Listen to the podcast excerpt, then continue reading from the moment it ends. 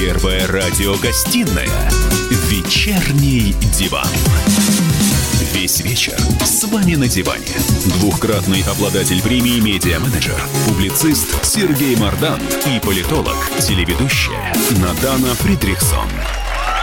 Всем здравствуйте! В эфире радио «Комсомольская правда». Я Сергей Мордан, со мной в студии Надана Фридрихсон. Здрасте, здрасте, пламенные. Так, топ-3. Главная тема дня. Мишустин подписал распоряжение о закрытии границы России на Дальнем Востоке. С Китаем, вы же понимаете. Граница не, на замке. Не с Северной Кореей. Да, долго ждали, наконец закрыли. Драка за Бигмаки отменяется. Макдональдс отменил акцию по продаже бургеров за 3 рубля 50 копеек. Объяснили, что все это из-за того, что вспышка коронавируса. Об этом я подробнее расскажу. Естественно. И стало известно, сколько будет получать Дим Анатольевич Медведев на новой должности зампреда Совбеза. Блин, просто сердце кровью обливается, так жалко. 618 тысяч 713 рублей в месяц. Копейки жалко, что не посчитали. Ну да ладно. А, но, по счастью, это это еще не все. В общем, как экс-президенту ему положен целый ряд привилегий. Перечислим. Госдача в пожизненное пользование, право на охрану, ФСО в местах постоянного или временного пребывания, спецсвязь, транспортное обслуживание, аппарат помощников, право бесплатного обслуживания в спецполиклиниках и больницах, госстраховка за счет федерального бюджета, личная неприкосновенность. Экс-президента нельзя О. привлекать к уголовной и административной ответственности за деяния, которые он совершил, правда, вперед своего президентства. То есть вот сейчас, Не премьерство, да, да. сейчас уже нельзя ничего такого делать. Жить семья Медведева, судя по всему, останется в подмосковной резиденции Горки 9. Хотя по закону имеет право жить в имеющейся резиденции или выбрать другую из перечня госдач, а там есть из чего выбирать. Вечерний диван. Тема, на самом деле, вчерашняя, мы ее проговорили, поэтому коротко я вам скажу. Суд таки арестовал двух бывших полицейских по делу Глунова. Вчера их задержали, сегодня им предъявили обвинение, угу. и они арестованы. Пока что сроком на два месяца. Это Роман Феофанов и Денис Коновалов.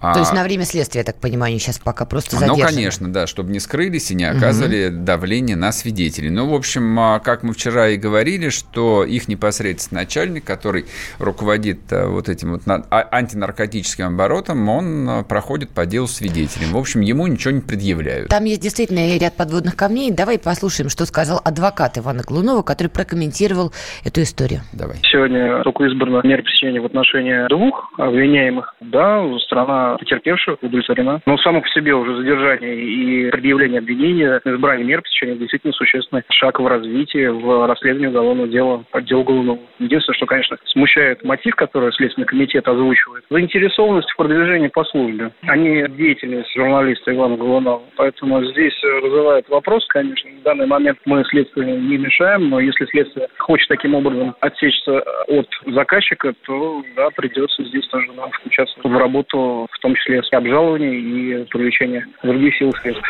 Ну вот то, о чем мы с тобой говорили, что действительно и представители Голунова, да я думаю, все мы ждем, когда выйдут на заказчика. Но видишь, действительно есть риск, что вот на этом всем право, э, судебная машина и остановится. Ну, собственно, поскольку не, не предъявлено обвинение даже непосредственному начальнику этих оперов, ну, двух из которых арестовали, в общем, очевидно, что заказчик, кто бы он ни был, угу. он действовал все же, наверное, не через старших лейтенантов, а заход... Конечно, нет. Да, заход, ну, конечно. в общем, как бы был немножко повыше. Единственное, во что я, я верю, потому что у меня тоже были там знакомые, скажем так, да, связанные с МВД просто, они мне сказали, что в разгар событий с Голуновым, когда уже все СМИ об этом писали, писали, Колокольцев приехал на Петровку вот с такими глазами и с криком «Вы можете мне объяснить, что происходит?»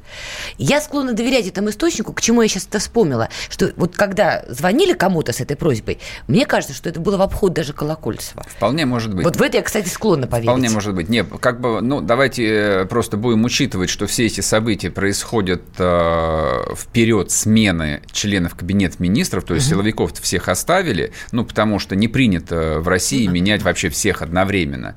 То есть, поскольку это номенклатура президентская, там нужен какой-то срок. А, ну, все, в общем, как бы открыто говорят, что нынешний министр внутренних дел Колокольцев, да, он, в общем, как бы находится в зоне риска и рассматривает историю с арестом а, вот этих вот двух оперов и, соответственно, обвинением шести, вчера Да, говорили, да, да, да. именно в контексте того, что, в общем... Под него а, копают, да, говоря простым В языком. контексте того, что у нас может появиться новый министр внутренних дел. Ну, а там как пойдет, там как пойдет. То, что, кстати, про Диму копают, я тоже слышала. Помню жуткую историю, когда каким-то шк- школятам показали зачем-то сценку, как надо разгонять митинги. Там потом поувольняли всех этих креативщиков, что называется. Но это тоже Слушай, было под да Колокольцева. ним. Это, это все такие вот э, рассуждения э, там, диванных экспертов, хоть у нас вечерний диван. Ну, так Не- мы с тобой да, пока, пока диване. говорить совершенно не о чем. Пока все это там, да- да- даже я вот, у меня нету обличительного пафоса сказать, что да, Коля, вот, они будут дурить там народ. Да Честной нет, народ. не, пока все нормально, пока, в общем, обвинение предъявлено, двух уже посадили, там все нормально, посмотрим, просто Ж- посмотрим. ждем-с, в общем. Да, подождем пару недель. Так, а, пишем WhatsApp, Viber 8 967 200 ровно 9702. Смотрим трансляцию в YouTube. Кто любит телевизор смотреть, там тоже есть функция комментариев, можно себя не ограничивать. А также напоминаю, подписывайтесь на телеграм-канал «Радио Комсомольская правда». И напоминаю, можно подписаться на телеграм-канал Мардан, там все запрещенное. К вопросу не ограничивать себя. Я просто напоминаю, что Путин поручил ужесточить наказание за оскорбление, так что вы все-таки как-то тоже, когда пишете комментарии, думайте об этом. Вот. А есть э, новость, которая не состоялась. Я решил ее поместить в нашу постоянную рубрику «Мардан против». Мардан против. Мардан против бигмаков по 3 рубля. А компания «Макдональдс Россия» планировала завтра провести юбилейную акцию в честь 30-летия открытия первого ресторана «Макдональдс» в Москве на Пушкинской площади. Да-да-да, совершенно верно. А, В 90-м году. Я, затаив сердце, ждал. Ну, я до конца не верил, что она может состояться. Я просто привык о людях думать хорошо. И поэтому, поскольку я о людях думаю хорошо, моя мысль работала так. Но люди же не могут быть такими идиотами. То есть даже если их набрали по объявлению, они не могут быть до такой степени идиотами. Что не так-то объясни. Два соображения. А, вопрос риторический. Первое. Кому в компании Макдональдс России вообще в голову пришла мысль, что воспоминания о 90-х имеют хоть какой-то ностальгический оттенок? Ну, правда. Кому пришла эта мысль в голову? Увольте его немедленно. Никто не ностальгирует по 90-м. Напомню, открытие Макдональдса вот просто буквально совпало с моментом распада страны. 90-й Ну, год. 90-й год это был тот самый коллапс, когда все кончилось. То есть а в 91 году в Беловежской пуще просто подписали, зафиксировали документально уже свершившийся акт. К исходу... Ну и пусть был в 91-м вот эти все Это- события. это- и, и, Август, и бог на самом деле состоялся, когда все уже кончилось. Декларации суверенитета уже там прошли. Ладно, к Макдональдсу. Что тебя возмутило, ты просто объясни. Что меня возмутило? Сейчас я тебе расскажу, что меня возмутило. Я просто прекрасно помню вот именно, ну, не, на, ни на какое открытие я не ходил, а, но в следующие там 3-4 дня, я 100% там был, я все это видел. А тогда все сравнивали эту гигантскую, вот я не преувеличиваю, гигантскую очередь, которая многократно изгибаясь, опоясывала всю площадь, э, бульвар. Они сравнивали ее с очередью в мавзолей. То есть вот эта вот очередь в мавзолей, она сопровождала меня все мое детство. Ее приводили во всех там рекламных фильмах, там Советский Союз, вот люди стоят с благодарностью гробу великого вождя. Бла -бла. И А вот- тут бургеры. Да, и Гроб тут, и и тут, в общем, как бы перевертывается реальность, и в этой реальности такая же, а может быть даже длиннее гигантская очередь стоит в странное место с этой э, желтой буквой М. А, и знаешь, вот э, что мавзолей Ленина это такая место такое абсолютно языческое, оно изначально было языческое, то есть это ан- антитеза христианству, то есть это поклонение мумии. Да-да-да. Там тот же Восточные мистерии тот, такие. да, тот же самый языческий символизм, он был и в ресторане Макдональдс на Пушкинской площади. Люди, которые стояли в этой очереди, они не Кока-Колу пили из бумажных стаканов. Они, они родину продавали. Они причащались Давай. великому светлому будущего, которое они ждали и, наконец, дождались. И прошло каких-то 2-3 года, и это будущее расплющило многих из них просто в лепешку в буквальном смысле. Господи, знаете, вот к чему сейчас это была странная историческая артхаусная речь? Макдональдс просто планировал продавать э, бигмаки по 3 рубля вот сейчас в юбилей. Это и втор... вот к этой новости вы сейчас прослушали вот эту это странную еще не лекцию. Все. И второе. Проповедь не побоюсь. Ну, пос поскольку я профессиональный маркетолог, вторая мысль, которая меня поразила в самое сердце, это продавать бигмаки по 3 рубля 50 копеек.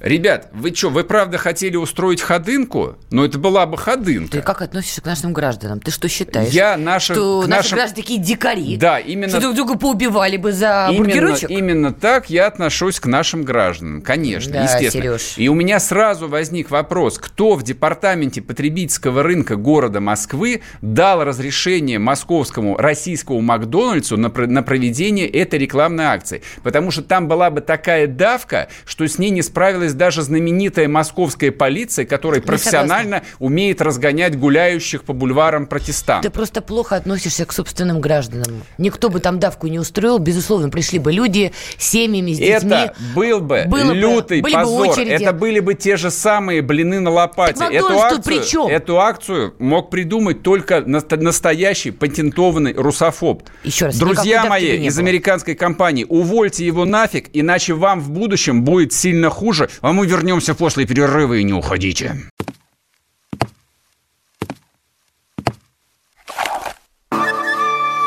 Это была тяжелая неделя. Хороший. Ребята, давайте жить дружно. Плохой. Понимаете, не признавали у одного кандидата подпись его родного отца. Злой. А вот что у нас в России, вот что у нас в России. Бред, да? Николай Платошкин подводит итоги недели. Каждую пятницу на радио «Комсомольская правда» в 6 вечера по Москве.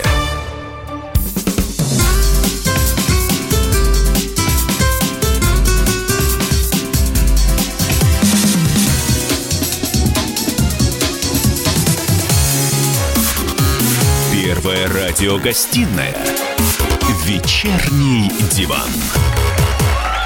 И снова здравствуйте. В эфире радио «Комсомольская правда». Я Сергей Мордан, со мной в студии Надана Фридрихсон. Слушай, Итак, это как стихи уже звучит. Да, да, Мишустин сегодня подписал распоряжение о закрытии границы России с Китаем. Врагу не сдается. А, тут а, некоторые коллеги мои э, впали, в общем, в такое сочувственное состояние, как же вот люди, они же там работают. Э, я им не успел ответить, что люди работают, только люди приходят обычно из Китая на российскую территорию, да, и работают. Потому что все новости, которые слышу, там кто-то сгорел на лесопилке, кто-то спилил русский лес и поджег его. Это про китайцев, это не про русских там в китайском лесу.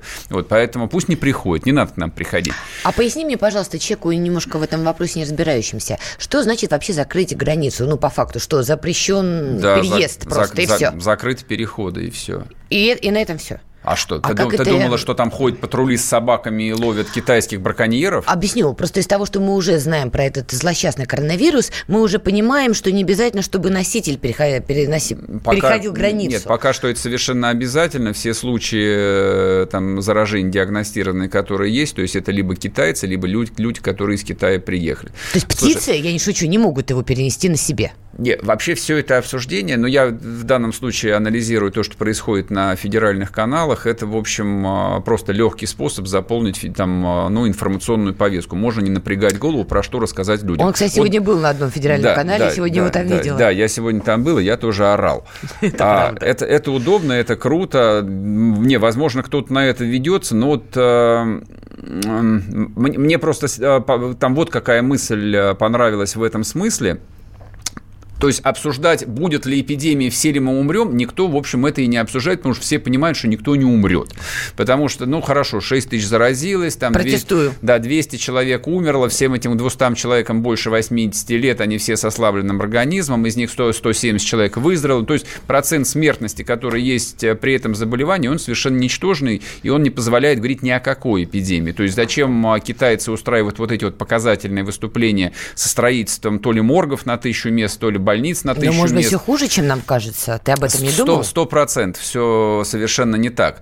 Обсуждали а, вот какую историю, какая идея мне показалась довольно примечательной. А способен ли современный мир, ну вот условно высокоразвитый, объединиться вот перед, перед лицом угрозы? Ну то есть очевидно, что сейчас никакой угрозы нет, поэтому эта тема, что нужно объединить усилия, там собрать лучших ученых, ну ни перед кем не стоит. Всем плевать на это, ничего не надо объединять. Но, что характерно, а, вот что является а, этой теоретической экзистенциальной угрозой, которая бы заставила объединиться ну, большое количество стран. Вот как ты думаешь?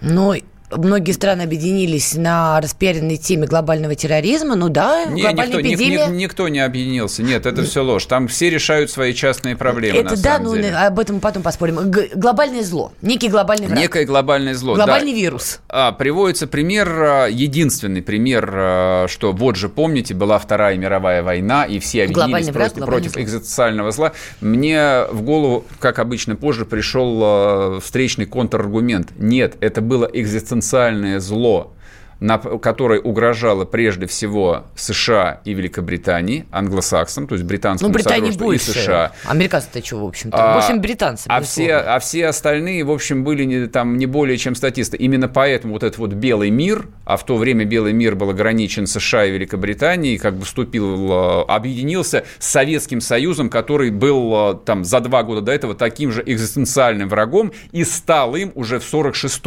году. То есть в 46 году вот это вот объединение закончилось. Все, мы стали смертельными врагами. Врагами мы стали, ты прав, после Второй мировой.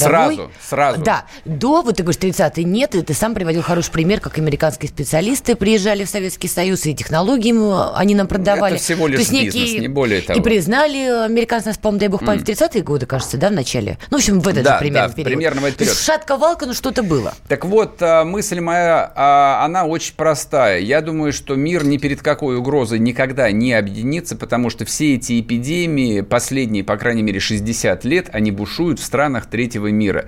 А то, что в Африке миллионы людей заражены СПИДом и умирают, ну, это никого не интересует на самом деле. Да то, нет, что, то, что где-то в экваториальной Гвинее там несколько тысяч э, людей умерли от э, лихорадки Эбола, ну, по большому счету, всем до фонаря это было. Господи, сколько там этих, этих негров. То, что какие-то китайцы там наелись, э, не знаю, копченых кротов и заболели коронавирусом, ну, это же китайцы, они же не настоящие люди. Ты прямо как вчерашний наш Георгий, господи, господи, товарищ Онищенко, понимаешь? Не, я это... Ты как-то в продолжении его мысли, Не, да, я, я, работаешь? я- я это к тому, что... Это не проблема белого человека. Ты это, по сути, хочешь Поэтому сказать. закрытие границ это вот это такая естественная реакция белого человека. Мы отгораживаемся и живем все дальше. Но это перекликается и, допустим, там с концепцией, которую озвучивают здесь люди, там, ну, типа того, вот, хватит кормить Кавказ, давайте отгородимся А- колючей проволокой. Или пусть киргизы там живут сами по себе. Ага. Просто, знаешь, у меня перед глазами такие, знаешь, статьи, на которые ты наговорил, так дынь, дынь, дынь, дынь. Слушай, давай послушаем, что по этому поводу, кстати, по закрытию границ и вообще всей этой истории думает наш с тобой даже коллега, политолог Георгий Бофт. Включаем. Всякие карантинные мероприятия при эпидемии всегда помогают, даже если они непоследовательны. Даже плохой карантин лучше, чем отсутствие какого-либо. Также МИД еще э, приостановил выдачу китайцам электронных виз, они въезжают по ним. И, кроме того, завтра будет совещание у Голиковой, насколько я понимаю, о том, чтобы прекратить полеты в Китай. Дело в том, что ситуация развивается быстро. Было заявление МЧС, кстати говоря, тогда вот, когда первые сведения пошли, что э, эвакуация наших людей из Ухани, где там эпицентр, не планируется. И вот как раз в тот же день, значит, американцы как раз послали первый чартерный рейс для того, чтобы эвакуировать американцев. Сейчас уже другие страны посылают тоже чартерные рейсы для того, чтобы эвакуировать своих граждан из э, Китая, а наши, они только собираются это делать. У нас всегда очень долго запрягают. Можно запрягать побыстрее, на самом деле. Потому что ситуация была очевидная. Если китайцы предпринимают такие беспрецедентные действительно меры, они там на карантин уже посадили десятки миллионов людей, прекращено сообщение решение, то, наверное, есть какие-то для этого основания. Вот ты знаешь, я здесь, пожалуй, э, разделю мнение господина Бофта. Все-таки китайцы и китайское государство, они скорее склонны преуменьшать масштабы катастрофы. Они не склонны, наоборот, ее демонизировать больше, чем есть. И я согласна, если там идут на такие меры, возможно, мы с тобой чего-то еще просто до конца не знаем и не понимаем про ситуацию с этим вирусом. И, возможно, погибших от него, пока, может быть, на территории Китая, гораздо больше, чем сообщают даже, как ты говоришь, федеральные каналы. Кстати, Минздрав России рекомендовал уже некоторые лекарства для лечения коронавируса. Список публикуется, но я могу там назвать, мне, правда, ни о чем это не говорит. Рибоверин, например, или лапиновир. Но я думаю, в принципе, в аптеке вы можете узнать. То есть уже идут рекомендации, какие препараты принимать и россиянам. А российская власть хорошо понимает, как устроены массовые психозы и вполне профессионально на них э, реагирует. Поэтому то, что сегодня президент собрал а, чиновников и с озабоченным Святая лицом правда. слушал их а, с выключенным звуком, это была картинка а, для упоротых граждан, которые побежали покупать ингаверин и прочие лечебные таблетки. Нормальным людям до фонаря нам ничего не грозит. Если мы от чего и помрем, то только от алкоголизма. Берегите себя, вернемся после перерыва, не уходите. Я вспоминаю, тебя вспоминаю. Антонов. Каждый вечер в эфире радио «Комсомольская правда» вспоминает. Включаем нашу машину времени и отправляемся в прошлое. Я помню, маленький стоял, смотрел на прилавок. Mm-hmm. Было все. Молоко в треугольных пакетах. Ой, молоко в треугольных пакетах. Мороженое вкусное. Потрясающе, потрясающе. Вареники с вишней и с медом запомнились на всю жизнь. Таких я больше не ел. Программа Михаила Антонова «Дежавю» по будням в 23.00. Антонова много не бывает. Зашла заря. Первая радиогостинная «Вечерний диван». Весь вечер с вами на диване. Двухкратный обладатель премии «Медиа-менеджер», публицист Сергей Мардан и политолог, телеведущая Надана Фридрихсон. И снова в эфире радио «Комсомольская правда». Я Сергей Мордан, со мной в студии Надана Фредериксон. А что меня политологом-то записали? Я что-то не поняла. Это радуйся. А Взяли что... биографию человеку переписали. Я как Игорь Чубайс буду сейчас. Нормально, нормально. Итак, рубрика «Бешеный принтер». «Бешеный принтер». В России вступил в силу удивительный закон об использовании лука и арбалета для охоты. Я ничего из этой новости не понял. Можно было охотиться с помощью лука или нельзя было. На самом деле, кто хотел, э, я там еще 10 лет назад видел объявление о том, что организовывается охота с помощью лука на медведя на Камчатке. Это чудовищно. Я вообще против охоты, поэтому я здесь не могу разделить никаких вообще восторгов. Я против охоты, против этого бессмысленного, ненужного абсолютно насилия. Особенно, помнишь, эти жуткие кадры, когда какие-то высокопоставленные чиновники, уже не помню просто по именам, российские, значит, взял спящего медведя, застрелил, потом устраивал фотосессию с его трупом. Его, Кому это его, надо? Его уволили. Это губернатор Левченко, а, который, спасибо большое. которого полгода мочили. Да, потому Нет, что просто мне объясни, зачем? Я вот чтобы что? Не могу. Даже вот э, не, нет возможности с тобой спорить, потому что мне охота тоже э, не очень близка. Я один раз на охоту поехал в юности, Ой. но неудачно. Вот, организатор э, наелся незрелых слив, и его поносило трое суток. Поэтому охота превратилась в трехдневное пьянство. Ты анекдот на эту тему, наверное, знаешь, да, как охотиться на медведя. Вот там как раз да, да, да. один из пунктов был вот ровно этот. Закон приравнял лук и арбалет к охотничьему метательному стрелковому оружию. Ранее их можно было использовать только для спортивных соревнований. Но, кстати, это все вранье. Потому что я как-то захаживала в магазины, где продают пневматические э, пистолеты, там винтовки и так далее. И там в том числе продавались арбалеты. Я спрашивала, кто их покупает и для чего. Мне много раз отвечали, многие покупают для охоты. Ну и хорошо. И дай бог. Значит, кому охота, охотьтесь с помощью лука. А лучше не охотитесь. Главное, не самодельного. Значит так, пишите WhatsApp Viber 8 967 200 ровно 9702. Включайте YouTube. Я вам очень рекомендую, дорогие граждане. Телевизор скоро отменят. Телевизор не будет работать. Вам, не согласна. вам придется всем смотреть, а тебе придется искать новую работу, да. А я вот А, работаю. бу- Да, будете, бу- будете смотреть YouTube. Значит, там идет трансляция. Вот можно смотреть нас в, реж- там, в режиме онлайн, и можно оставлять комментарии, писать, в общем, всяческие глупости, самые яркие глупости мы прочитаем, конечно же. А хорошая новость. Я сегодня вот полдня мучился, думаю, ну вот э, оппозиционная повестка, это все круто, конечно, до бесконечности облич- обличать несчастного Дмитрия Анатольевича Медведева. А что-нибудь хорошее в жизни происходит? Кстати, у оппозиции, происходит. да, проблемы теперь. Происходит. А, пришла хорошая новость из зала российского суда. Оправдали мужика, который защищался от рейдерского захвата. Кратко. В Москве присяжный суд присяжных оправдал экс-директора фабрики «Меньшевик» Илью Аверьянова который, по, версии следствия, в декабре 2017 года устроил стрельбу на территории предприятия и убил охранника. Но охранник, это, как он говорил, это рейдеры, которые пришли захватывать. Предприятие принадлежало вот этого Аберьянову. А, Он на следующий день пришел, а, его там то ли, то ли стали выталкивать, а, то ли, в общем, угрожать ему жизнью, потому что охрана это была тоже вооруженная. И одного из них он застрелил. Да, он, Аверьянов был признан невиновным, его отпустили из зала суда. Вообще, новость действительно удивительная. Мы привыкли, что если кто-то в суд попадает, то уже оттуда, прости, на свободу, как правило, не выходит. Так, я тут а, две вещи хотел бы обсудить. А, ам, сейчас мы позвоним Игорю Скрипке, председателю Московской коллегии адвокатов Скрипка, Леонов и партнеров. А, мне не очень понятно... Партнеры. Да, партнеры. Настоящее и будущее судов присяжных в России. Это отличный, кстати говоря, вопрос. А, Игорь, здравствуйте. Добрый вечер. Скажите, пожалуйста, вот подобный приговор суда присяжных, это что-то вот э, из ряда вон выходящее или нет? То есть, учитывая Нет, вот это- об- обвинительный уклон наших судов, а тут Мгм. раз и оправдали, да еще и за убийство.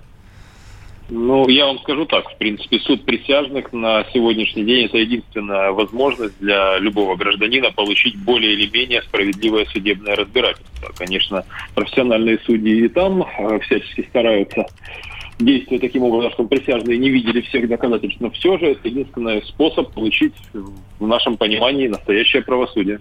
Ну так на ваш взгляд, э, вот так фундаментально озадачу себе вопросом, у нас что, судебная система стала меняться, дрейфовать в сторону, ну, я не знаю, больше объективности, уж простите меня за эти термины? А, Я бы не сказал, суд присяжных достаточно давно существует в Российской Федерации. Просто с годами количество дел, которые подсудны именно суду присяжных, э, они уменьшаются, все более уменьшаются уменьшаются. Единственное, что у нас, по-моему, два года назад ввели по отдельным категориям дел еще суды присяжных в районных судах. Так что здесь такая какая-то странная сбалансированная система. Самые, э, скажем так, ходовые преступления, за которые, в общем-то, практически без разбирательства люди могут сесть в тюрьму, они все еще за пределами досягаемости суда присяжных, но потихонечку система все-таки у нас развивается. А я правильно понимаю, что, вот, например, вот такие громкие политические дела, ну вот помните, там судебное разбирательство по итогам там московских протестов и так далее, что все это в суде проходит э, не в суде присяжных, правильно? Там другая процедура. Нет, э- эти, эти дела не подсудны суду присяжных. А вот на ваш взгляд, вот это надо изменить? Может быть, такие дела Я и вообще- надо отдавать на суд присяжных? Я вообще считаю, что суд присяжных должен быть по любым э, категориям дел. Если уж э, подсудимый или обвиняемый желает, чтобы дело было рассмотрено судом присяжных, то я думаю, что каждое дело должно быть рассмотрено. Может быть, сделать исключение для каких-то дел, связанных там, с государственной тайной и так далее, хотя, опять же, никаких проблем с допуском для присяжных и для участников в этом никаких нет. А помните э, вот историю 2014 года, дело приморских партизан? А Там тоже фигурировали суды присяжных, и, в общем, а, то ли- вот, вот сейчас уже как бы всю хронологию не вспомню, но сторона обвинения, в общем, там активно противодействовала, по-моему, тому, чтобы дело рассматривалось именно присяжными. Да, там, э, я скажу честно, исходя из практики, очень часто, когда у следствия или у прокуратуры есть возможность квалифицировать преступление, например, ну, скажем так, по первой или по второй части статьи, и вторая часть, она попадает, э, как имеет возможность рассматриваться в суде присяжных, а первая нет, им Мгм. проще квалифицировать э, на более вроде как легкую часть, но не попасть в суд присяжных. Понятно. А почему наша власть как бы не приняла этот опыт. Ну, как бы вот смотрите, я исхожу из того, что в 90-е годы Россия была таким вполне карго-государством, и, в общем, мы просто слепо переносили сюда практики... э, Западных стран. Ну, не западных, а европейских, а часто американских. Тем не менее, вот эта вот история под названием «Суды присяжных» там совершенно не прижилась. То есть вот 30 лет прошло, а как-то для нас это по-прежнему экзотика. Ну, потому что все-таки очень тяжело контролировать 12 или 6 присяжных, там, плюс еще запасные. Все-таки это обычные люди, которые несмотря на, может быть, целый набор каких-то юридических признаков, что да, было преступление, могут сказать, а мы не считаем это преступлением, мы не считаем, что оно было так совершено. Но решение все равно Просто- выносит суд, правильно ведь? Даже если там А, присяжные не- свое не- мнение высказывают. Нет, не совсем. Присяжные, ну, если коротко сказать так, присяжные говорят, виновен, не виновен. Если присяжные сказали не виновен, суд не может вынести обвинительный приговор. Последний- Если присяжные сказали виновен, тогда от суда зависит срок. Последний вопрос. Вот по этому делу, которое мы сейчас обсуждаем, а, дело Аверьянова, который застрелил а, вот вооруженного охранника этих рейдеров, а, может ли дело быть а, пересмотрено? То есть вот его, как бы присяжные объявили свое решение, и человека немедленно в зале суда освободили. Это все? Или дальше могут отыграть обратно? Нет, после того, как будет э, постановлен приговор, любая сторона, как сам обвиняемый или уже оправданный, так и потерпевшие, так и прокуратура могут обжаловать Верховный суд Российской Федерации этот приговор, и Верховный суд может отменить приговор, э, если были нарушения при вынесении вердикта, и дело вернется на новое рассмотрение. А на Верховный суд можно повлиять, вот если что, по звонку? Ну так, интересуюсь. Не знаю, у меня, у меня таких данных нет. Ой, я могу вам, да, тут же вкинуть а, новость сегодняшнего дня. Она так очень незаметно прошла, потому что предъявлено обвинение по, там, идут разбирательства между нынешними и бывшими владельцами Тольятти и Азота. А я и бывшему владельцу Малахаю, по-моему, ему предъявили обвинение в попытке дачи взятки а, членам Верховного суда. Ух, какой. Ну, А звучит. Да, причем цена вопроса тоже просто там в Телеграме уже фигурировала. Решение дела от 10 до 25 миллионов долларов посредники объявляют. Ну, то есть суд присяжных нас не очень спасает. Могут вынести хороший, что называется, справедливый приговор, но потом это может быть пересмотрено в Верховном суде. Прайс мы услышали. Ясно, Игорь, спасибо большое. Да, спасибо большое. Да, я попробую коротко прорезюмировать. А, то есть вот если вспомнить пресловутые, уж извините меня, 90-е годы, когда заходил а, разговор про суд присяжных, на мой взгляд, ни один а, здравомыслящий человек поддержать эту концепцию не мог, потому что ну, в ситуации полного бесправия, вообще отсутствия всякой власти, было очевидно, что давление, под которое там гарантированно попал бы каждый присяжный, там было бы чудовищным. То есть и так этих бандосов выпускали. Вот, а так бы их выпускали бы просто автоматически. Я думаю, что это вот единственное объяснение, почему вот эту вот американскую, по идее, там проверенную практику даже не пытались реализовать. Ну, ну, подожди, ну в 90-е абсолютно соглашусь. Ну в нулевые-то уж могли. А в нулевые, В 2005 а я например, тебе ну, скажу так, почему. А в нулевые, ну- в нулевые концепция другая. В нулевые люди научились торговать влиянием, ресурсом. А влияние в суде и умение решать вопросы в суде – это ресурс, который и был, и есть, и В суде будет. уже ничего не решают, Ник- решают до судебного ни- засе- ни- заседания. Да, никто бы, никто бы его на сторону не отдал, конечно. А в нулевые нет, решали и в судах. Решали в да, но судах. сейчас Поэтому... вся игра идет до э, выхода дела в Конечно, суд. вот, поэтому пускать его туда, каких-то присяжных, как решать вопрос, совершенно. А тут раз там занесли, да и все. Ладно, в общем, Печально. двигается и хорошо. Вернемся после перерыва, не уходите.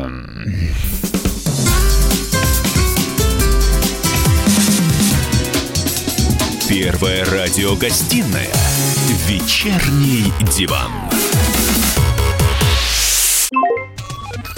Всем привет! Меня зовут Александр Тагиров, и я автор подкаста «Инспектор гаджетов». Все самое интересное из мира технологий, мобильных устройств и всевозможных умных приблуд, которые неоспоримо приближают наше будущее. Ищите мои подкасты на всех популярных платформах, подписывайтесь, ставьте лайки и оставляйте комментарии. А если у вас есть для меня интересные темы или вопросы, пишите на подкаст собака.phkp.ru. Всем хай-тек пока и да пребудут с вами технологии.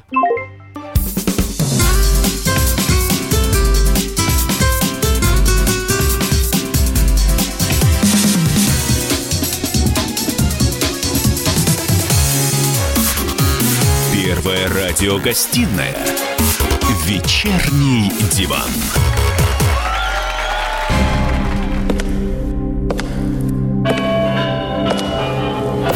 В коридорах власти.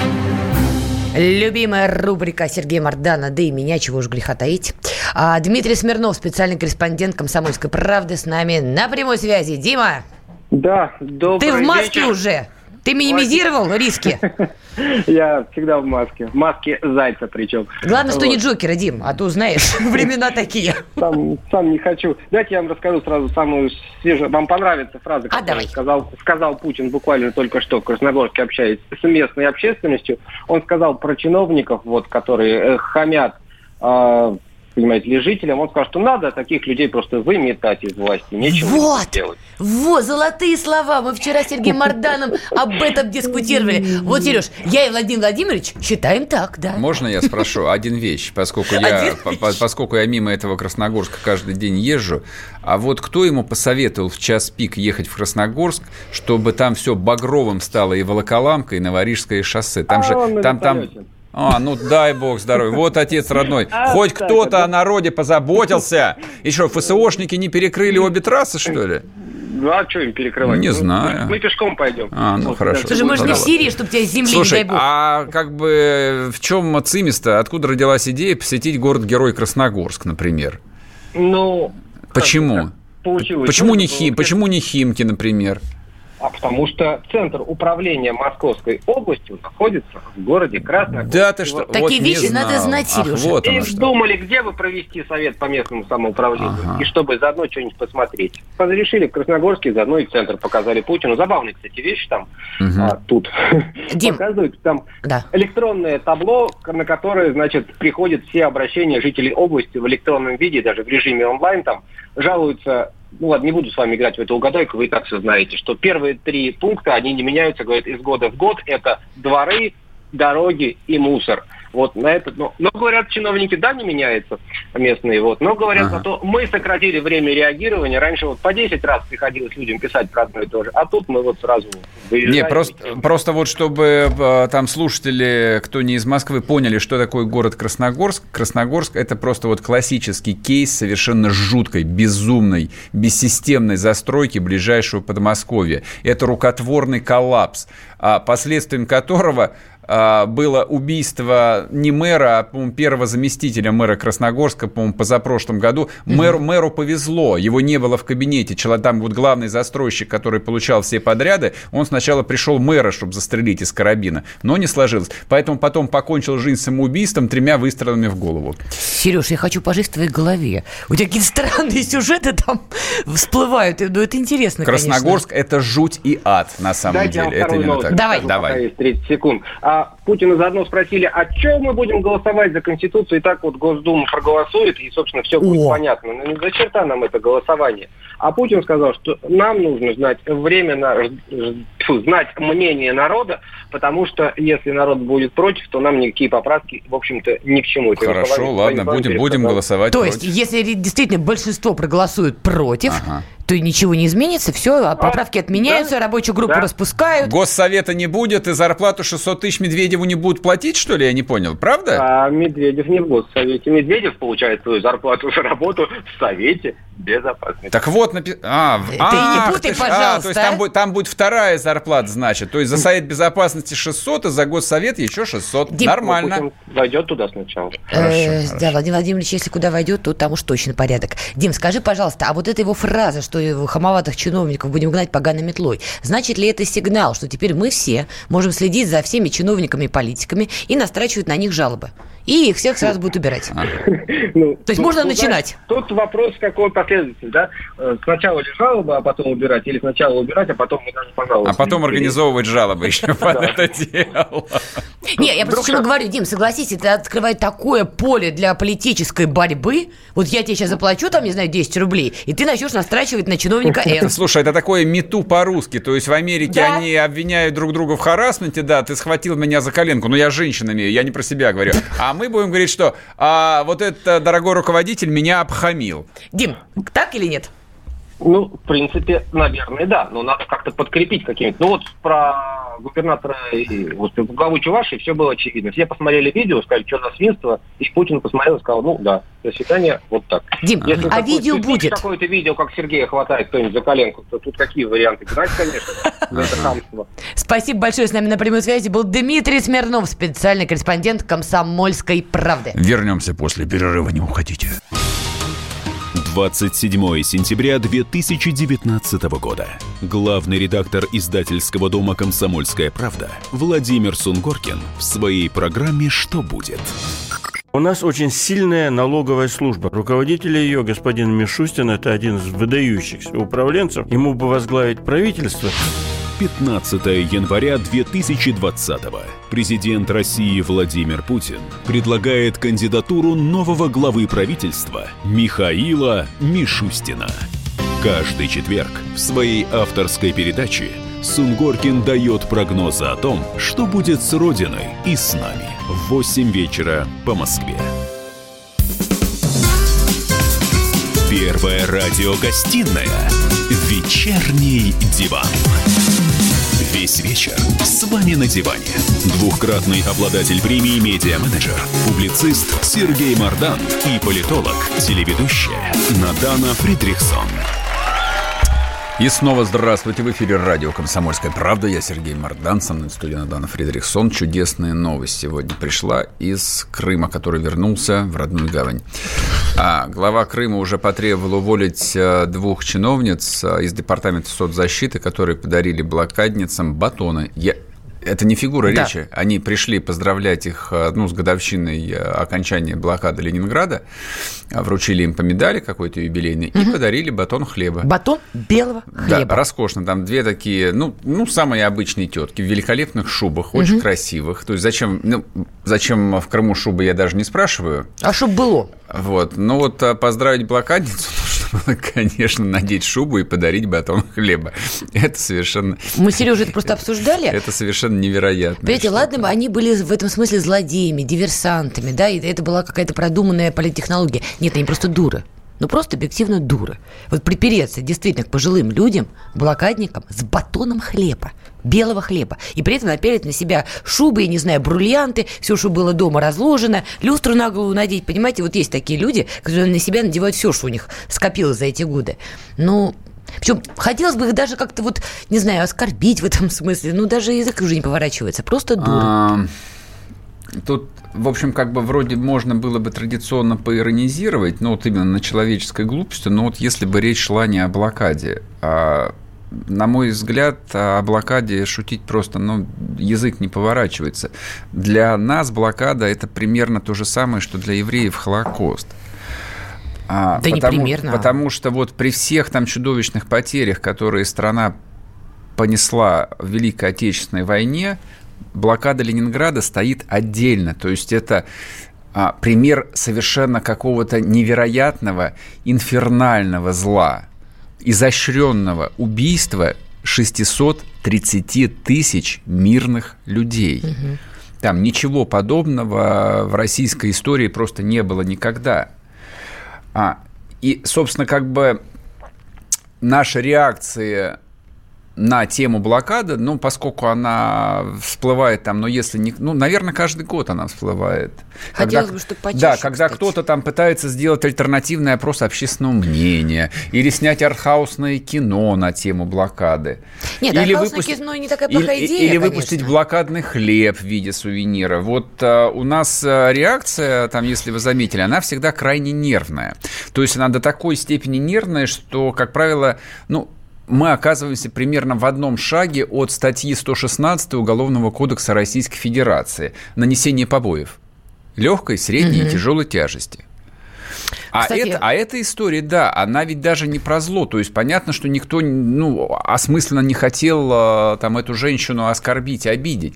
То есть это, Блокадницу, и, да. и это даже не от глупости на самом деле.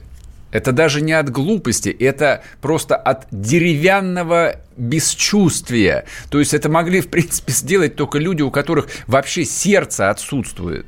Не, Не- согласна, все-таки мозги. Ну, все-таки мозги. Кстати, кто бы мог подумать, э, эти, значит, э, чиновницы имели отношение к партии Единая Да, Россия. но это понятно, все чиновники находятся в партии Единая Да не Россия, все. тем более в Крыму они все находят. И, поня... и все сразу поняли, что это там совершенно, там может, особенно вот в контексте последних событий, когда целого губернатора сняли за то, что у него там офицер МЧС подпрыгнул, то есть понятно, что и здесь могут всех уволить, и поэтому тут же глава Республики Крым Сергей Аксенов тут же потребовал увольнения чиновниц. А это что, это первая история? То есть я думаю, что нечто подобное происходило сплошь и рядом. Не, у меня только один вопрос, вот только один. Ну, как люди с такими а, прежде всего моральными данными, даже не интеллектуальными, моральными данными могли в принципе попасть э, именно на работу в органы соцзащиты. Ну, очевидно, что тебе день за днем нужно работать с людьми. Причем работать с людьми, которые находятся в не самых благоприятных э, там каких-то ситуациях, там, со стариками, с сиротами, с инвалидами. Ну, то есть уровень твоей личной эмпатии – по определению должен быть сильно выше, чем у среднестатистического человека, иначе тебя, во-первых, тебя будут воспринимать как бесчувственного робота, и в твоем лице будут ненавидеть всю российскую власть, все российское чиновничество. Ты им льстишь. Это просто тупые бабы. А знаешь, почему еще тупые бабы? Я вот редко делаю такие резкие заявления, а здесь делаю, потому что все это стало достоянием гласности, потому что Хужина взяла и публиковала фотографии эти на Фейсбуке, где как раз было видно, как они, значит, в шубах все такие красивые, дали Да, этот самый хлеб. да, да. Это тупые. Тупые, что догадались вообще это делать, и еще более тупые, что сами себя так подставили, выложив фотографии. Это дерево, сиди, сам открыл. Это простой ответ. А Вы пишите нам WhatsApp Viber 8 967 200 ровно 9702 или включайте YouTube, там идет а, прямая трансляция, можно оста- оставлять комментарии. Что вы думаете по этому поводу? Вообще имеет смысл на этом зацикливаться или нет? А я объясню. Это, это же э, всегда хорошо, когда есть сравнение. А вот в Москве, извините, пожалуйста, вот сейчас мне опять напишут, что я тут отрабатываю заказ от Собянина, но это правда. В Москве за последние годы уровень работы соцзащиты, социальных работников вырос неизмеримо. Неизмеримо. То, что было лет 15 назад, это небо и земля. Но еще в Москве не выросло. Ты Нет, сам говоришь, и- и- Москва лопается от не, не, не, денег. стоп. Ну, твои слова. Я, я не про это, я не про то, что вот про там через госуслуги можно все заказать. Нет, я имею в виду а, именно уровень и качество людей, с кем ты соприкасаешься, кто занимается этим вопросом. То есть там реально люди понимают, там, какого рода работу им поручили, как нужно разговаривать, как нужно себя вести. За этим следят, их явно обучают, там масса программ. Блин, я не понимаю, это что, это настолько сложно, что ли? То есть, по большому счету, Да. этим могут заниматься просто люди, Нет, это но сложно. с нормально устроенной головой и сердцем. Во-первых, их надо найти, во-вторых, ты только что описал целую систему подготовки этих кадров. Да, это сложно. Ну ладно, ну хорошо, пусть будет сложно. Ладно, переходим а, к другой теме, быстренько. Значит, а, рубрика «Большинство россиян». Включите отбивочку. Большинство россиян. Первые шаги нового премьер-министра Мишустина На посту премьера. председателя правительства одобрили 48% россиян. Противоположной точки зрения придерживаются 37% россиян, отмечается в исследовании Левада-центра. А первые О чем- шаги это что? Никто не знает. О чем это говорит? А, можно трактовать по-разному. Можно сказать, что русский народ э, исторически полон оптимизма. Поэтому половина людей видят то, чего на самом деле не существует. То есть какие первые шаги Мишустина они увидели и оценили их объективно, вот хоть убейте, я не понимаю. Ну, вчера мы говорили о том, что есть первые шаги двух министров, и они тут же наступили на противопехотные мины. В переносном там, смысле да, этого слова. Вот. А что сделал премьер? Ни малейшего представления. А, Но- ну собрал кабинет министров. да, но минуточку. все же 37%. А, а, ну они сказали, что они не одобряют. Но это вторая черта русского народа. 48 одобряют, 37 Да, не одобряют. Который там, вот что бы ни происходило, все равно скажет, нет, все плохо, все украли. Причем не просто украли, а все украли до нас. Все украд... С языка снял классику. Не, на самом деле, ты же сам медийщик, ты же прекрасно понимаешь. Приход э, нового премьера Мишустина на контрасте с Дмитрием Медведевым в СМИ был подан очень правильно, кстати говоря. И шла игра на контрасте. Поэтому откуда взялись 48% поддерживающих некие первые шаги нового премьера, для меня не очень удивительно. Смотри, а, Это значит- медийная работа Значит, хорошая. поскольку а, российская журналистика, особенно телевизионная, вообще разучилась работать а, с информацией, которая хоть чего-то стоит, давай мы ее отработаем. Есть ли хорошие новости? Есть. Но вот в этой хорошей хорошей новости, есть примерно столько же и плохого, примерно как в этом опросе. Самый успешный стартап с русскими корнями нефтяной, а, значит, а, а, Денис Свердлов, это был, э, был, это есть, это российский предприниматель, который известен тем, что он создал компанию Йота, мобильного оператора, угу. создал инвестиционный фонд, ну, естественно, в Британии, называется он Arrival, и постепенно он становится самым модным стартапом с российскими корнями на Западе. Значит, о чем идет речь? Они занимаются электромобилями. Ну, в принципе, почти все сейчас занимаются электромобилями, включая крупнейшие автомобильные корпорации. Но вот это вот российская микроскопическая компания, точнее, это группа инициативных э, российских граждан, а, придумала такой мини-грузовик на электрической тяге. Класс. А, эта компания уже сейчас оценивается в 3 миллиарда долларов. Долю в ней купили Hyundai и Kia. Угу которые, в общем, деньги на ветер не выбрасывают. А самая главная новость, а несколько сот миллионов евро в рамках заказа на производство 10 тысяч автомобилей они получили от крупнейшей почтовой компании в Европе, компании UPS. Угу. Вот. А глобальный вопрос, почему все это прелесть не случилось в России? Нет, это вопрос риторический, он совершенно дурацкий. На него там и, и, и, и так понятен ответ. А я про другое, про то, что на самом деле цифра про 6% экономического роста, она более чем реальна. Единственное, что должен сделать э, Мишустин и его правительство... Не это мешать таким людям. Это чтобы вот эти люди не уезжали из Москвы в Лондон. Ну, из есть, России даже, не обязательно из Москвы. Ну да, главный вопрос, вы, вы позвоните им, спросите, ребят, а что вы уехали? У нас же здесь нормально. А я тебе скажу. У нас Москва-Сити, у нас там а Сколково есть какой-то. И вот История ответ... Павла Дурова, ответ. Ответ, как пример. Ну, это было давно, но вот ответ, который этот Денис Свердлов им даст, вот это, в принципе, дорожная карта, что новое правительство должно немедленно сделать, чтобы российская экономика перестала просто качать нефть и выплавлять алюминиевые чушки, а начала хоть что-то производить с добавленной стоимостью. Под санкциями это почти э, невозможно. Это, это совершенно же невероятно. То есть, оказывается, русские могут придумать бизнес, причем из ничего, который в моменте там старта уже стоит 3 миллиарда долларов. 3 миллиарда долларов. Для меня это неудивительно, что наши сограждане могут придумать. У нас реализация проблема. Мы вернемся после перерыва и продолжим. Не уходите.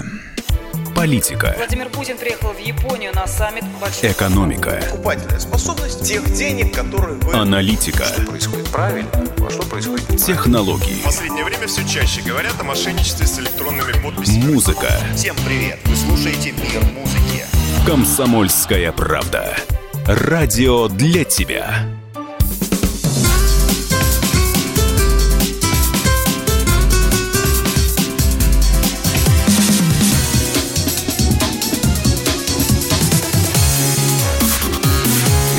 Радиогостинная «Вечерний диван».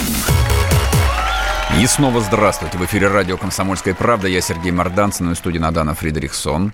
Да, здрасте, здрасте. А вот вам тема. Озадачена а, Значит, а, есть такое агентство стратегических исследований, очень влиятельная структура, которая занимается масштабными проектами экономическими, дислоцирована в Сочи.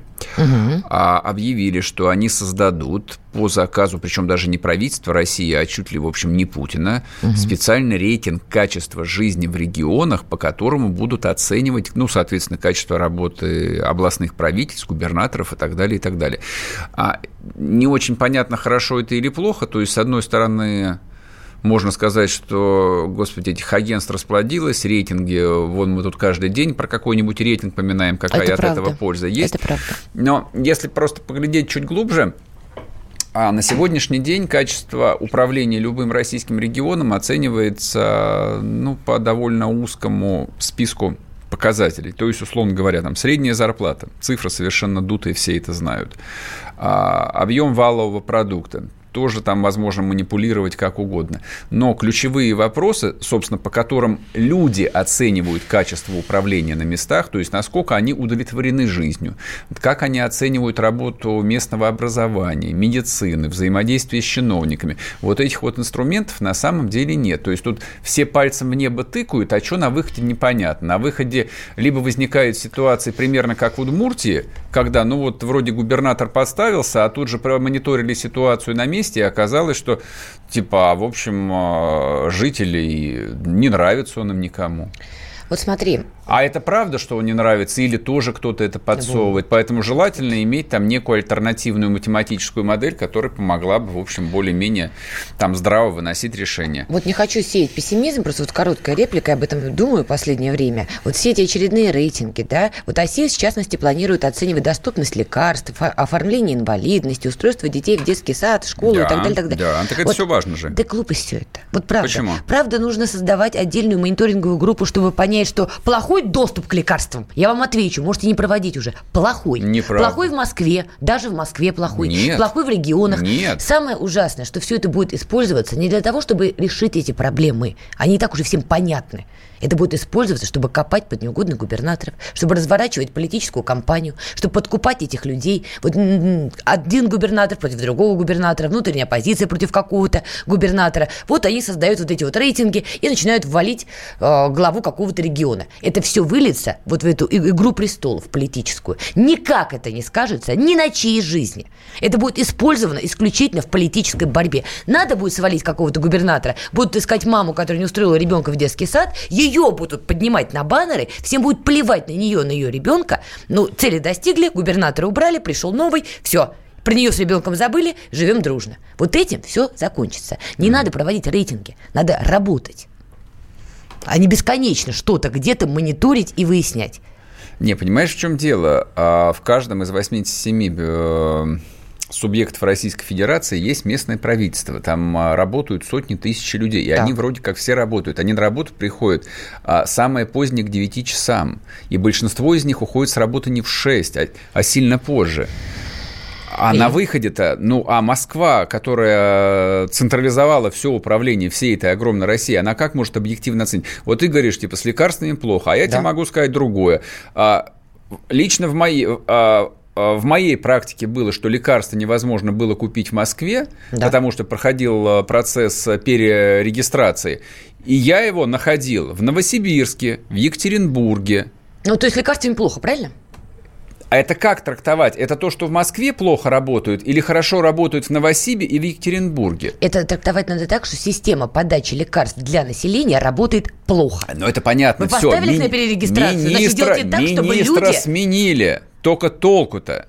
Значит, давай я поговорим со специалистом. На звонке тебе у нас сказала одну историю, ну, Владимир ладно. Климанов, заведующий кафедрой государственного регулирования экономики РАН ХИГС. Как ты медленно это выговорил. Ну ладно, Владимир Викторович, здравствуйте. Здрасте. Да, добрый вечер. Что вы думаете по поводу этих бесконечных рейтингов качества жизни и прочего, которые плодятся как грибы? Это вот Надана утверждает, а я, в общем, ищу позитив, может, это хорошо. Я считаю, что работать уже пора, не рейтинги проводить. Ну, Ваше мнение? Ну, вы знаете, давайте я неожиданно сделаю две корректировки. Мы говорим про рейтинг, рейтинг агентства стратегических инициатив. Да. Ну, вы там немножко ошиблись просто в названии, да? Ну, И субъектов федерации у нас 85, а не 87. Ну, если вы доводите... Мы в будущее смотрим. слушателей. Ну, окей. Это шутка. Э, Так. Ну вот, э, но тем не менее. И если говорить просто про рейтинг, который был анонсирован как раз вот оси э, по поводу качества э, среды для жизни россиян, Мгм. а, то ну, такого рода рейтинги ну, отнюдь не наше российское изобретение, потому что даже сам термин качество жизни используется мгм. и Организацией Объединенных Наций, и Всемирной организацией здравоохранения, кстати говоря, для разного рода своих вот ну каких-то расчетов. Понятно, И это поможет. рейтинги стран а, уже делаются. Владимир Ну Викторович, вот, это реально поэтому- поможет?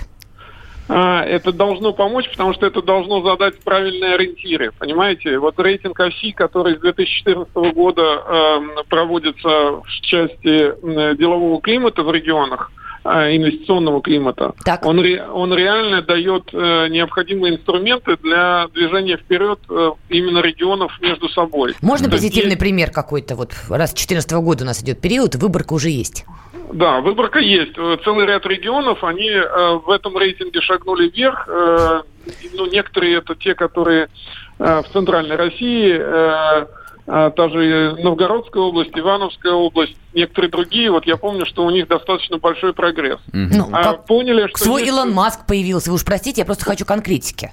А, а, ну, на самом деле, смотрите, Россия занимает в рейтингах индекса качества жизни достаточно низкие места сейчас на мировой шкале. И с, и с этим я с вами полностью согласен.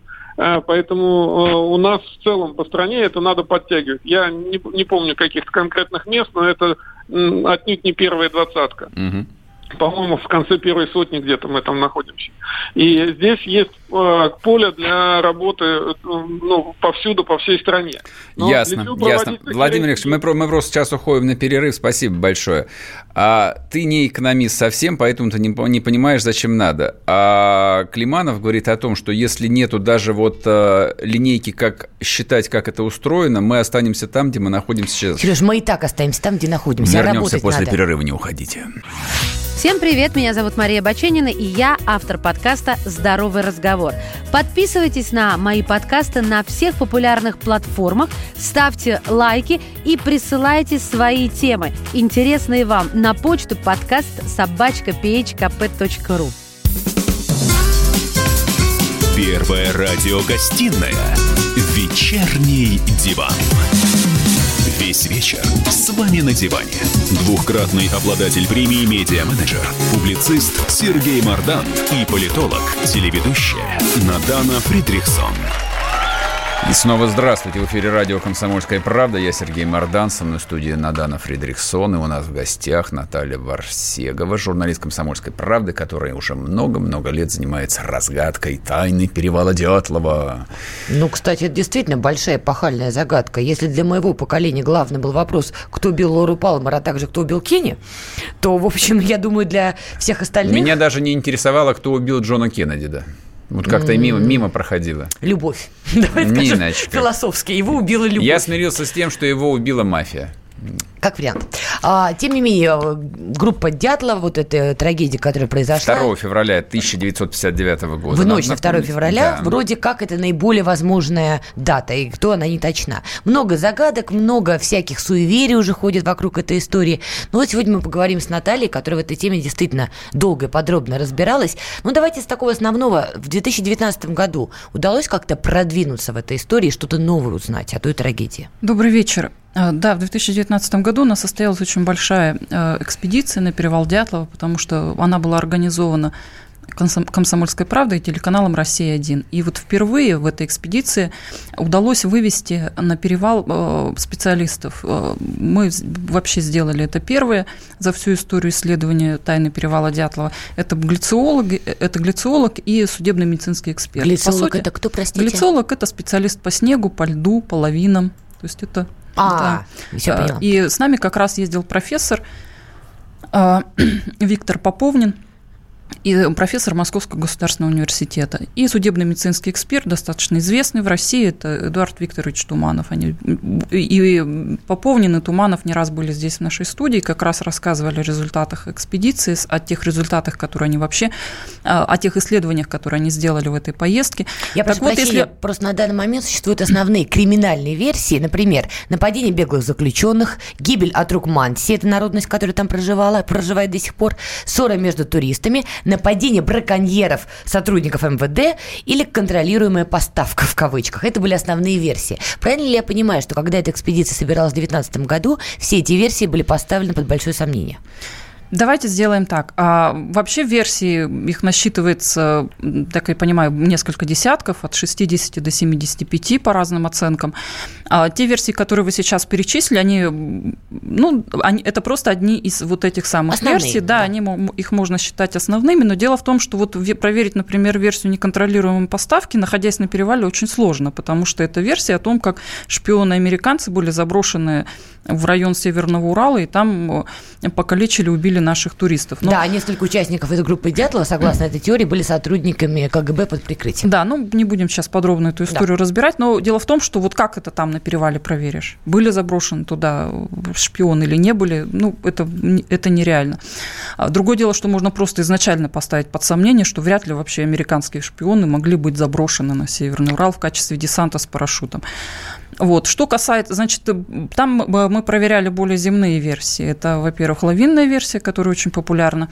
И, в частности, вот как раз наш глициолог, он изучал состояние снега на перевале, изучал склон перевала, замерял его и делал свои выводы, насколько возможен вообще на этом перевале сход лавины. И по его оценкам, конечно, сход большой лавины там невозможен. Там, если возможен какой-то сход, то это сход так называемой снежного, снежной доски, которая могла, то есть это пласт снега, по сути, который э, туристы, когда ставили палатку, могли, например, подрезать снег, uh-huh да, но за чего лавины случаются, когда подрезают снег. И вот точно так же здесь. Они могли подрезать снег, и этот снег ночью сошел на палатку уже поздно вечером. И вот как раз у нас наш глицолог проверял эту версию. Он, э, вывод его такой, что ну да, вот э, такой 50 на 50 и возможен, и невозможен сход снега. Почему он не дал однозначного ответа? Потому что мы не знаем, какое состояние снега было в 59 году. Оказывается, это очень важно. Каждый год состояние снега очень разное. И хм. плотность его, и температура снега, и другие характеристики. Мы проверяли там также криминальную версию. Это как раз этим занимался судебно-медицинский эксперт Эдуард Туманов, который ну, вот, на мой взгляд, тоже очень колоссальную работу там проделал, потому что были обозначены места, где были найдены туристы, непосредственно тела их угу. поисковиками. То есть мы эти места он посмотрел, он посмотрел этот склон, изучил внимательно, изучил эту местность. Мы тела даже... были в разных местах. Да, мы даже для наглядности, можно посмотреть на сайте «Комсомольской правды» съемки, видеосъемки с этой экспедиции. Мы для наглядности даже красными баллончик, э, баллончиками с красной краской рисовали эти тела, угу. на, ну, как вот во время следственных экспериментов, да. все было у нас так по-настоящему, по-взрослому. И э, Эдуард Туманов, он как раз вот он прям подходил вот к этому месту, конкретно вот нарисовано место очередного трупа, и он конкретно объяснял, вот, чем это место чревато, и мог ли вот э, конкретный человек, который здесь погиб на этом месте, получить травмы, которые он получил. Описание mm травм, они есть в уголовном деле. И, соответственно, из его выводов а, самое основное – это то, что туристы, большинство из девяти туристов погибло именно там, где они были найдены, потому что их травмы, э, например, пролом черепа угу. или очень страшный там перелом ребер, они были несовместимы с жизнью, по сути. Вот такую работу мы проделали, это если вкратце. Поэтому, вот на мой взгляд, я не знаю, конечно, может быть, у нас будет и дальше следующие экспедиции, может быть, мы еще больше специалистов сможем туда привести на место, еще какие-то исследования и результаты привести. Но пока, на мой взгляд, работа проделана очень большая. Я не сказала еще очень важную вещь. Это дело в том, что в нашей экспедиции участвовали, участвовали также и сотрудники прокуратуры Свердловской области, которые проводят уже полтора года проводят проверку по уголовному делу. Зачем? У них других уголовных дел нету? Послушайте, но вот на самом деле это прецедент уникальный. То, что прокуратура взялась за проверку фактов, ну, вообще обстоятельств гибели группы Дятлова, потому что никто никогда этим не занимался. Я подчеркну, что это было сделано именно по обращению журналистов «Комсомольской правды». То есть мы обратились э, в Генеральную прокуратуру, мы обратились в прокуратуру Свердловской области, то есть обращение наше мы отправили туда и туда, и в итоге было принято решение э, начать проверку. А для чего это делается? Дело в том, что у прокуратуры сейчас есть полномочия назначать экспертизу. У них нет полномочий расследовать, но у них есть полномочия назначать экспертизы. И было, были назначены, по-моему, больше 10 экспертиз. Это и судебно-медицинская, это экспертиза уголовного дела, которая сейчас там есть, это экспертиза дневников дятловцев и так далее. То есть э, вот и по фактам уже вот всех этих экспертиз э, будет вынесено определенное решение, что же там все-таки а произошло с большей долей жизнь? вероятности. Хорошо, вынесут. Вот такие ресурсы задействованы. Допустим, мы узнаем однозначный ответ. Что это изменит? Ну, во-первых, это э, каким-то образом должно дать, ну, то есть это должно каким-то образом, если не успокоить, ну, то, ну, ну, по крайней мере, поставить точку для родственников mm. туристов, потому что их родителей, конечно, в живых нет, но живы братья и сестры их родные, младшие. А. Я прошу прощения, перебиваю вас. А, у нас на связи Николай Андреев, писатель, который написал новую книгу по, по, по Тайны перевала Дятлова. По, да, по тайны перевала Дятлова. Давайте мы спросим у него, что там появилось нового. Николай, здрасте. Здравствуйте. Вот я, как человек не очень вовлеченную тему, меня одно заняло. Там а, версия про виновность в гибели дятловцев снежного человека, правда, нет? Нашли следы?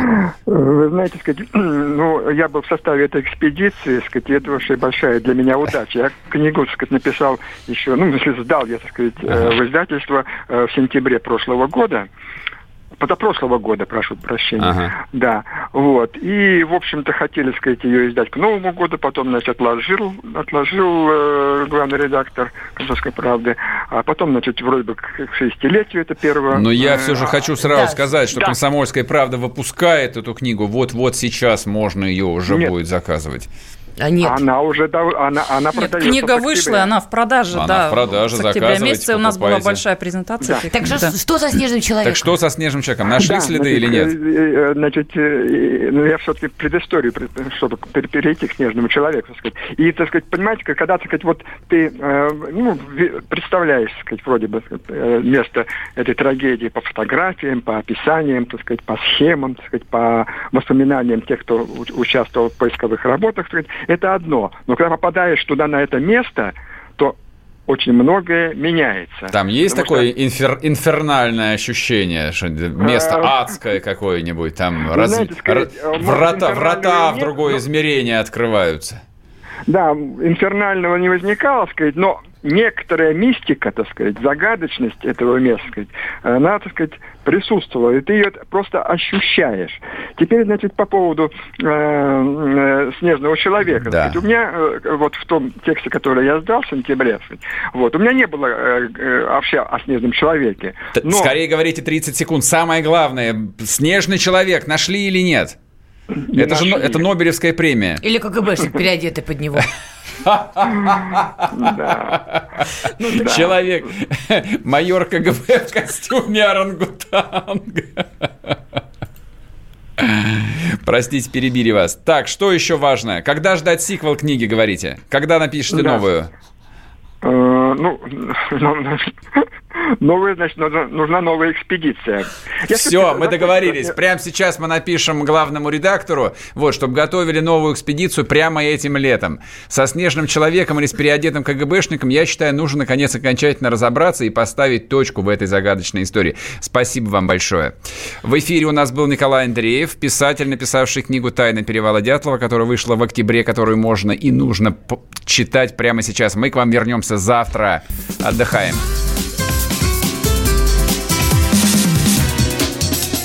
Первая радиогостинная «Вечерний диван».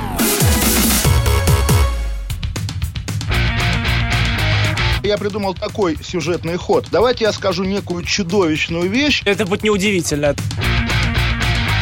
Скопление мигрантов – это не прогрессивная тема, не техническая, а стереотипная. Среди впечатлений моей юности через запятую идут трипы кислотные, наркотические, и благодать в церкви на праздник Троицы. Мы не знаем, есть ли у Мишустина под его пиджаком погоны, потому что если человек в конце 80-х торговал компьютерами, я думаю, к нему подошел какой-нибудь тогдашний товарищ майор, подполковник Путин, и сказал... А вот тут вот уже Программа Кашин-Голованов «Отдельная тема». По будням в 9 вечера по Москве.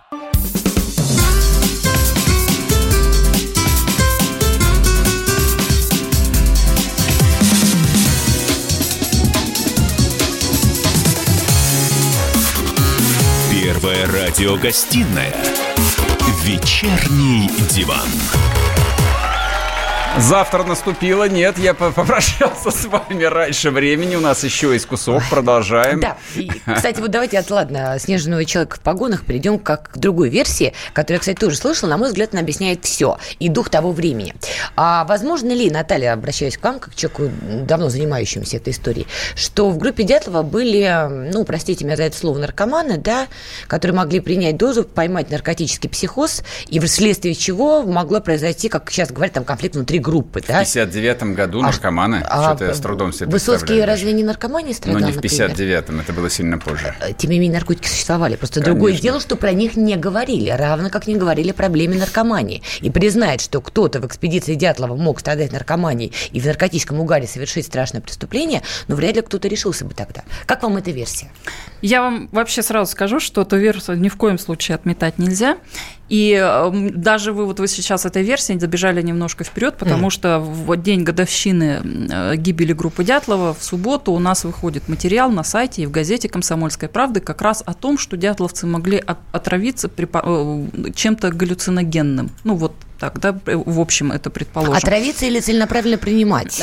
Смотрите, я очень сильно сомневаюсь, что они могли целенаправленно принимать наркотики, потому что тот же самый ЛСД, ну, вряд ли, это были ребята из таких семей, где, ну, они, это были не мажоры, да, и никак они, вряд ли они каким-то образом к а ЛСД имели какое-то отношение. Мажоры особо-то и не глотают. Я потом вам скажу, вот. что Но мажоры Дело в том, что мы же, изучая эту историю, очень сильно окунулись в эту историческую эпоху и прекрасно понимаем, из каких семей и вообще какого э, плана и характера и каких качеств были эти ребята. Поэтому ЛСД мы отметаем. Угу. Но дело в том, что э, они шли как раз по местности, вот они пошли в этот поход по местности, где обитают местные жители Мансии. Угу. И у них да, бытует шаманизм и так так далее. И те же самые шаманы, они, например, собирали очень много мухоморов, которые они использовали во время своих камланий шаманских. Угу. И они как раз эти мухоморы, вот эти смеси из сушеных грибов, они нужны были им для вхождения вот это галлюциногенное состояние. Ну, в транс такой, да. Да, плюс ко всему эти мухоморы, они, ну, не только мухоморы, а, в принципе, вот эти грибные миксы, они могли э, каким-то образом влиять на выносливость организма, на сопротивление его холоду и так далее. Поэтому не исключено, что кто-то из местных жителей мог по дороге дятловцам, например, дать какую-то смесь грибов, они могли поэкспериментировать. А предупредив, нет, кстати, что да. нельзя, допустим, много принимать, да, ну, там понятно, что там очень микроскопические дозы. И, например, дятловцы могли заварить чай, они э, и могли, ну, вот какую-то там щепотку, долю грамма бросить в чай на всех, угу. ну, чуть-чуть могли переборщить. Да? Или просто у кого-то была своя особенная реакция на это, кстати, вот, тоже. И, соответственно, сработал вот этот стопроцентный эффект, от этой mm-hmm. смеси, да, спустя там пару часов или час или три часа, и их накрыло вот это галлюциногенное состояние. И каждый уже дальше убегал от каких-то своих галлюцинаций, да, от каких-то да. своих страхов, которые э, усиливают вот эти галлюцинации. И Соответственно, вот так, и, и они могли в этом состоянии подраться совершить. и так далее. Вот нам это очень хорошо объяснял специалист, фармаколог, токсиколог Александр Эдигер, вот интервью с которым как раз я анонсирую, выйдет в субботу угу, на сайте, угу. в газете «Комсомольская правда». Слушайте, ну вскрытие же делалось, а, и что, ничего не нашли? Дело в том, что э, при вскрытии был, э, был, была проведена, были изъяты внутренние органы на гистологию. Ну да. Но, к сожалению, результатов этой гистологии, а, первых просто. пяти трупов, их нет в уголовном а, вот. деле. Я же тебе говорю, времена такие были. Вот, а гистология Точно последней четверки, да, последней четверки, гистология в уголовном деле есть, но она чистая, там ничего нет. Опять же, не обязательно, что все могли что-то такое принимать. Но дело в том, что даже чтобы сейчас сложно, даже вот сейчас сложно при нынешних технологиях судебно-медицинской экспертизы, и сейчас сложно найти галлюциногены.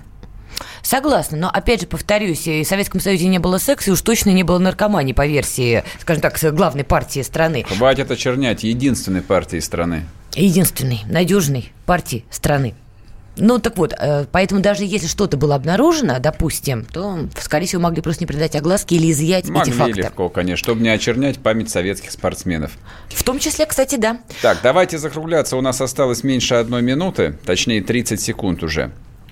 А, дорогие мои, вы, конечно, можете до бесконечности иронизировать, э, сколько можно перетирать одну и ту же историю, но я вам должен сказать, а в истории есть такие тайны, которые обсуждаются десятилетиями и столетиями. И тайна перевала Дятлова – это как раз одна из тех самых историй, которые не будут закрыты, пока не найдется разгадка.